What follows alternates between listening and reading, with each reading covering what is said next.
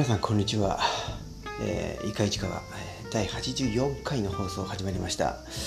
えー、私はですねこの、えー、イカイチカワというポッドキャストプログラムの、えー、2人いるパーソナリティのうちの1人である、えー、ノスタルジー鈴木と申します。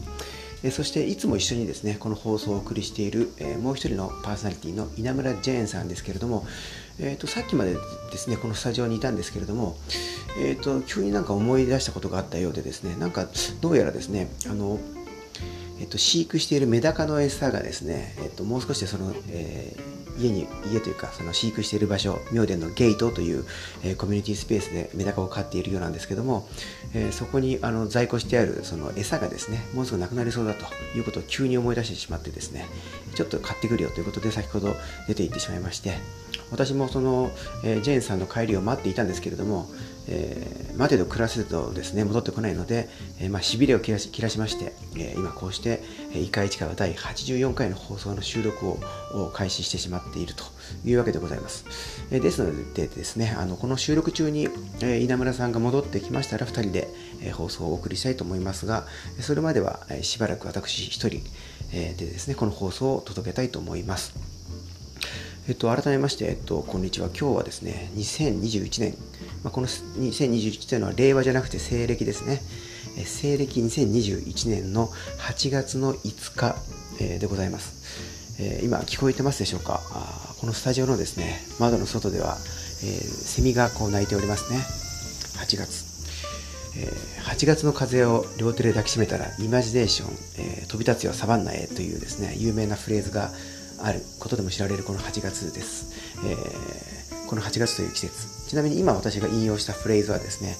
えー、プリンセスプリンセスというあの有名な、えー、日本に日本で活躍していた女性からなるですねロックバンドのですねこれまた有名な世界で一番暑い夏という、えー、名前が付けられた曲の、えー、まああ確かオープニングというか冒頭の歌詞ですね。はい。まあ、ちなみにバージョンによっては確か、えっと、いきなりサビかいきなりサビから入るあの歌詞のバージョンも確かあったと思いますけれども、えー、まあ、そのサビのサビで入る部分を除いたいわゆる1番 A メロと呼ばれるですね、えー、部分の歌詞、えー、がですね8月の風を両手で抱きしめたらイマジネーション飛び立つよサバンナへと、えいうことでございます。あのサバンナというのはですねお笑いコンビのあのサバンナさんではなくてですね、えサバナ、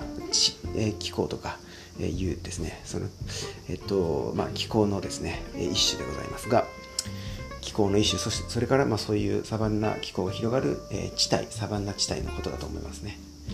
あれサバンナ気候ってありましたっけ？ちょっと忘れちゃいましたがまああの乾燥した地域ですよね。はい、えー、ところでですね、えー、私は今いるのはこちら、えー、地球上のですねサバンナじゃなくて日本のですね、え日本の、え千葉県の市川市という場所でございます。この千葉県の市川市のですね現在の、ま、外気温、さっき測ったところですね35度でございました、でちょうど私ノストラジー鈴木のですね体温を今朝計測したところですね35度でございました。35度ぴったりでございました。人間としてはちょっと低いかなと思いますがまああの朝起きてすぐだったんで体温が低かったのかなというふうにも思いますけれどもつまりこの外気温と私の体温は、まあ、ほぼ同じだというわけでございますね。非常に暑いというわけでございます。今日は非常に暑い一日になっております。えこんな暑い日はですね市川市のまあ名産の一つであるですね梨ですね。フルーツの梨をでこうみずみずみずみずしい梨のですね果実をこうむしゃってですね歩きたいなという気分も気持ちにもなるわけでございますけれどもそんな千葉県の市川市、えー、今8月を迎えた千葉県の市川市ですが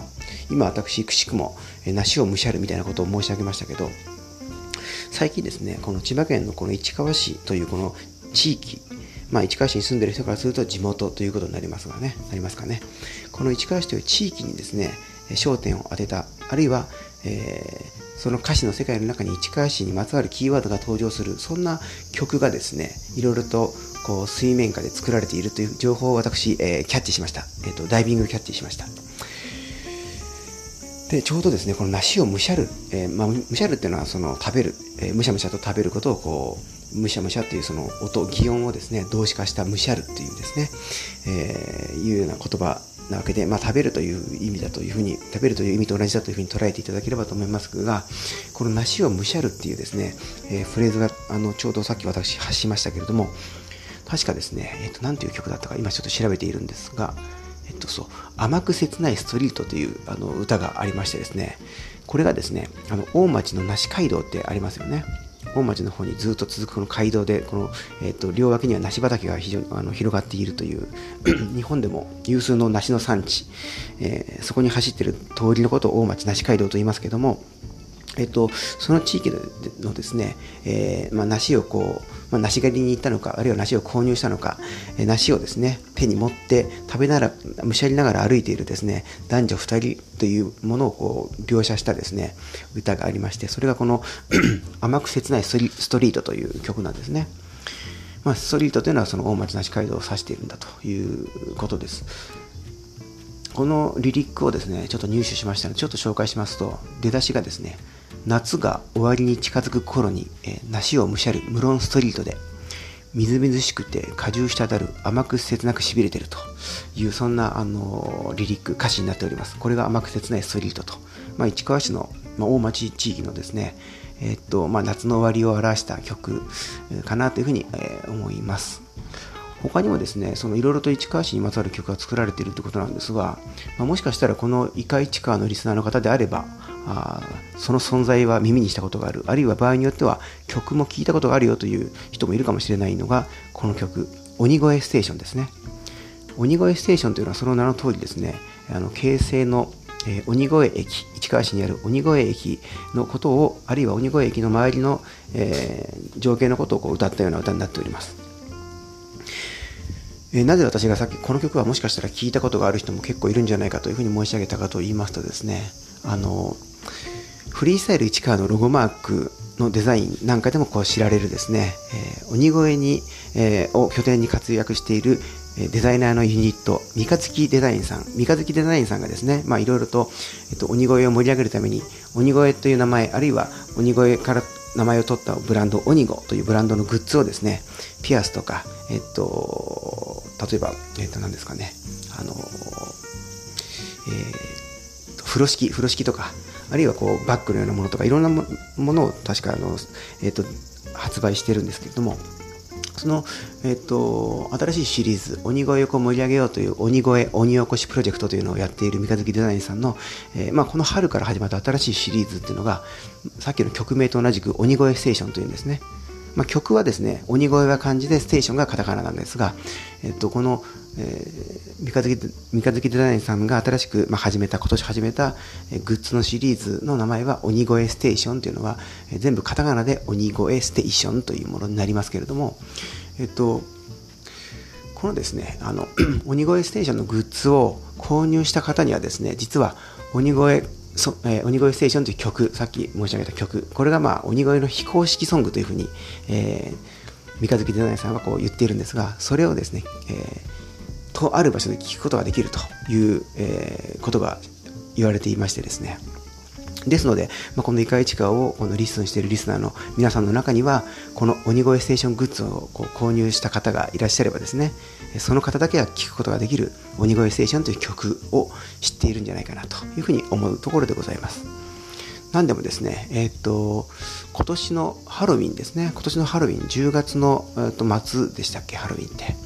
この時までにですね、鬼越ステーションの、まあ、曲、今実はプロトタイプというか、デモテープというか、そういう段階でまだ作りかけの状態らしいんですけれども、そこまでに、その今作っているですね、ミュージシャンの方が、この鬼越ステーションという曲を完成させて、えまあ、お披露目するというようなことをこう伺っています。三日月デザインさんがそのように、えっと、言ってました。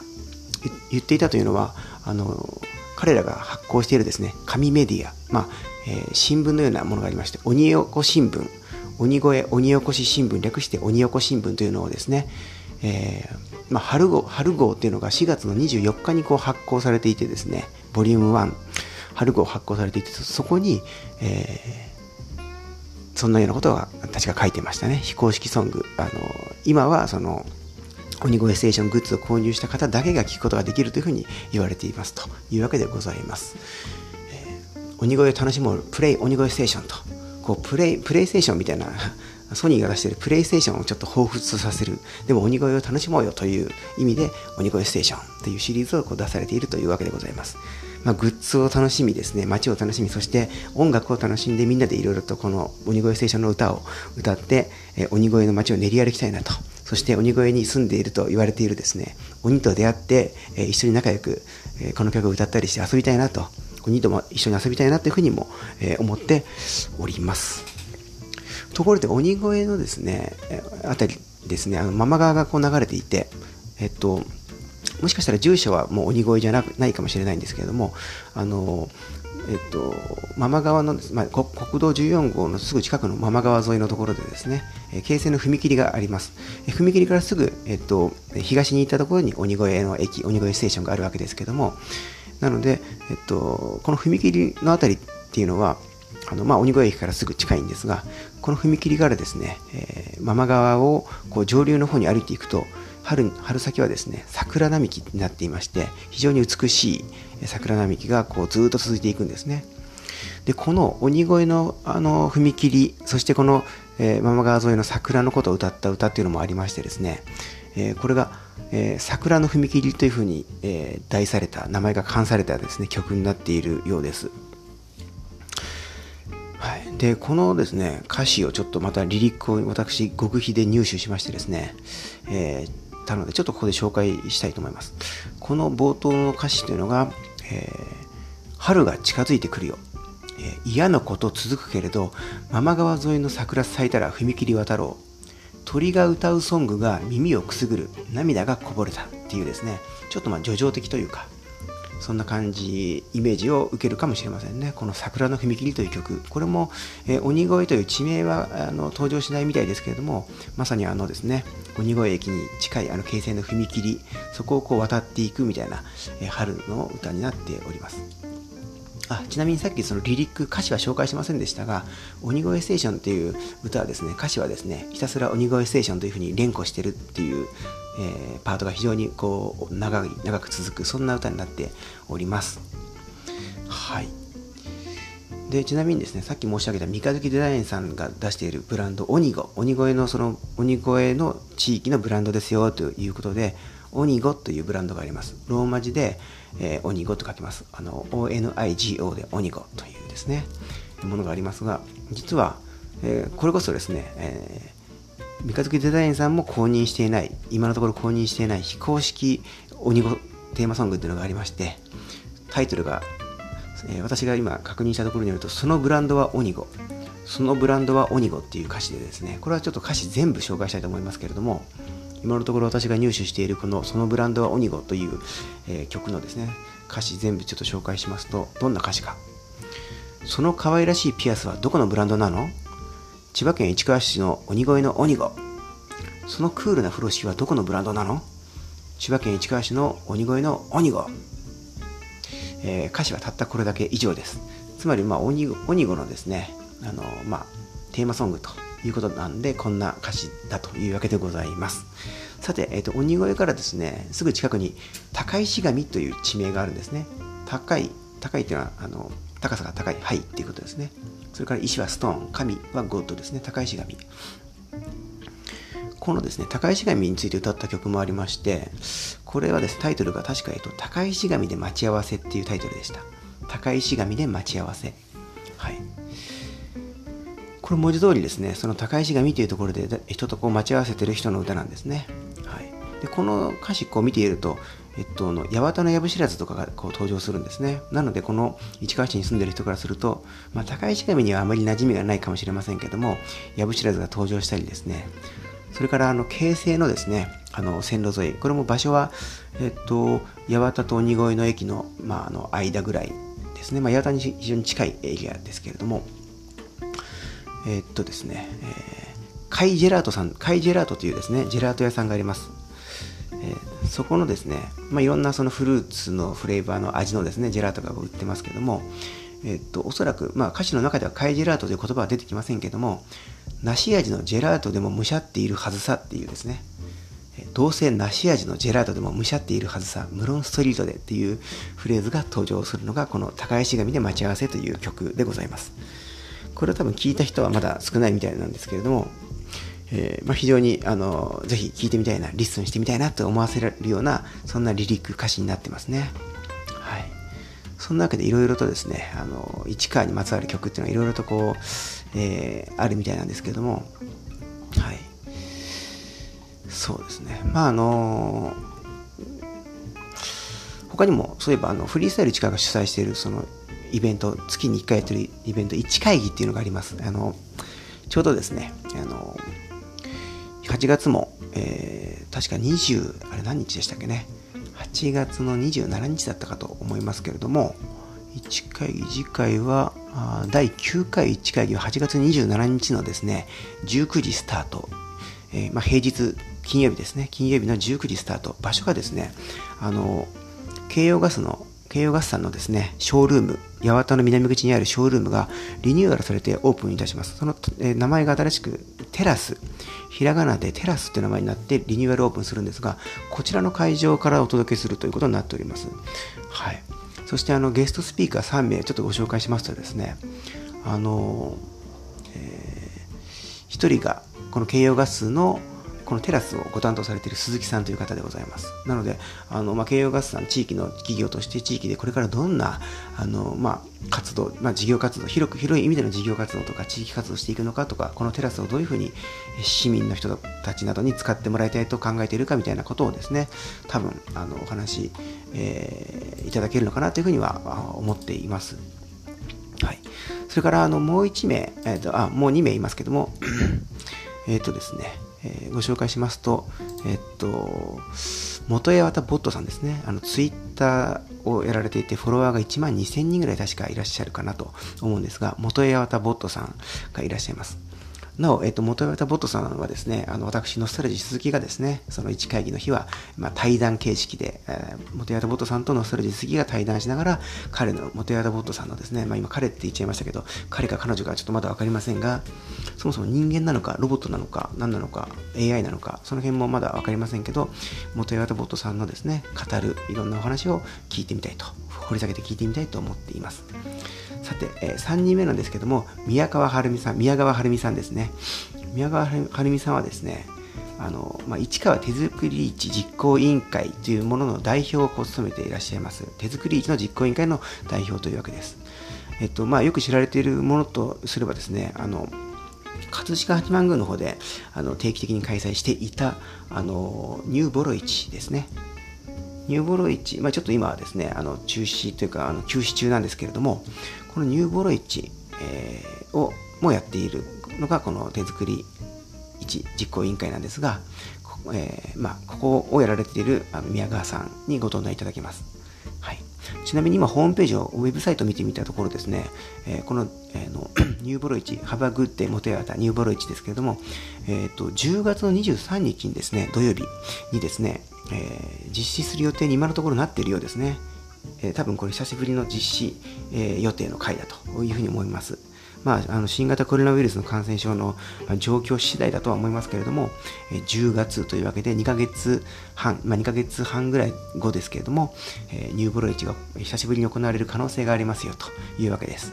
えー、まあ、あの宮川さんにはこのあのニューボロ市とかですね手作りでいろんなものを作っていくクリエイターの方々の、えー、がど市内でどんな活動をしていく来たのかとか、これからどういうふうなところでしていくのかとか、それをまあどんなところで販売するかとか、まあ、その、えー、作るって行為とか、売買する、えー、売り買いするとか、そこを通じてどんな、あの、まあ、あの、人と人とのつながりが生まれてくるだとかですね、クリエイター同士のつながりだとか、まあ、その地域がどんなふうにこう盛り上がっていくといいかみたいなお話をしていただけるかなというふうに予想して、えー、おります。というわけで、えっと、お話をこうしましたけども、えっと、そうそう、今日はその1回にまつわる歌がいろいろあるという話をしましたが、実はこの1回、フリースタイル1回のイベント1回のですね、えー、テーマソング、これも非公式ソングっていうのも実はあると言われてます。聞いた人はほとんど多分この世界中にいないみたいなんですけども、えっ、ー、と、この1会議のですね、えー1会議を歌った歌、1会議非公式テーマソングというのがありまして、これもちょっと短いリリックなのでですね、歌詞なのでご紹介いたしますと、ちょっと今読みますね。市川市で活動する人となりわいを知ることで、この街がもっと好きになる。それが市会議、フリースタイル市川。という、まあ、そんなあのそれだけなんですそれをまあ何回か何回か繰り返してですね、えー、いくとそういう歌になっているらしいんですね、はいまあ、聞いたことないっていう方はですね、まあ、ぜひどっかで聞いてみてくださいと言ってもどこで聞くのか分かんないと思いますけれどもどうやって聞けばいいんだというふうに思う方はですねあのイカ市川のですね、えー、ツイッターの方にダイレクトメッセージをいただくかえっとまあイカ市川メールアドレスも持っております。これまでですね、いろんなメールいただいていますけれども、なかなかこの番組で紹介していませんけども、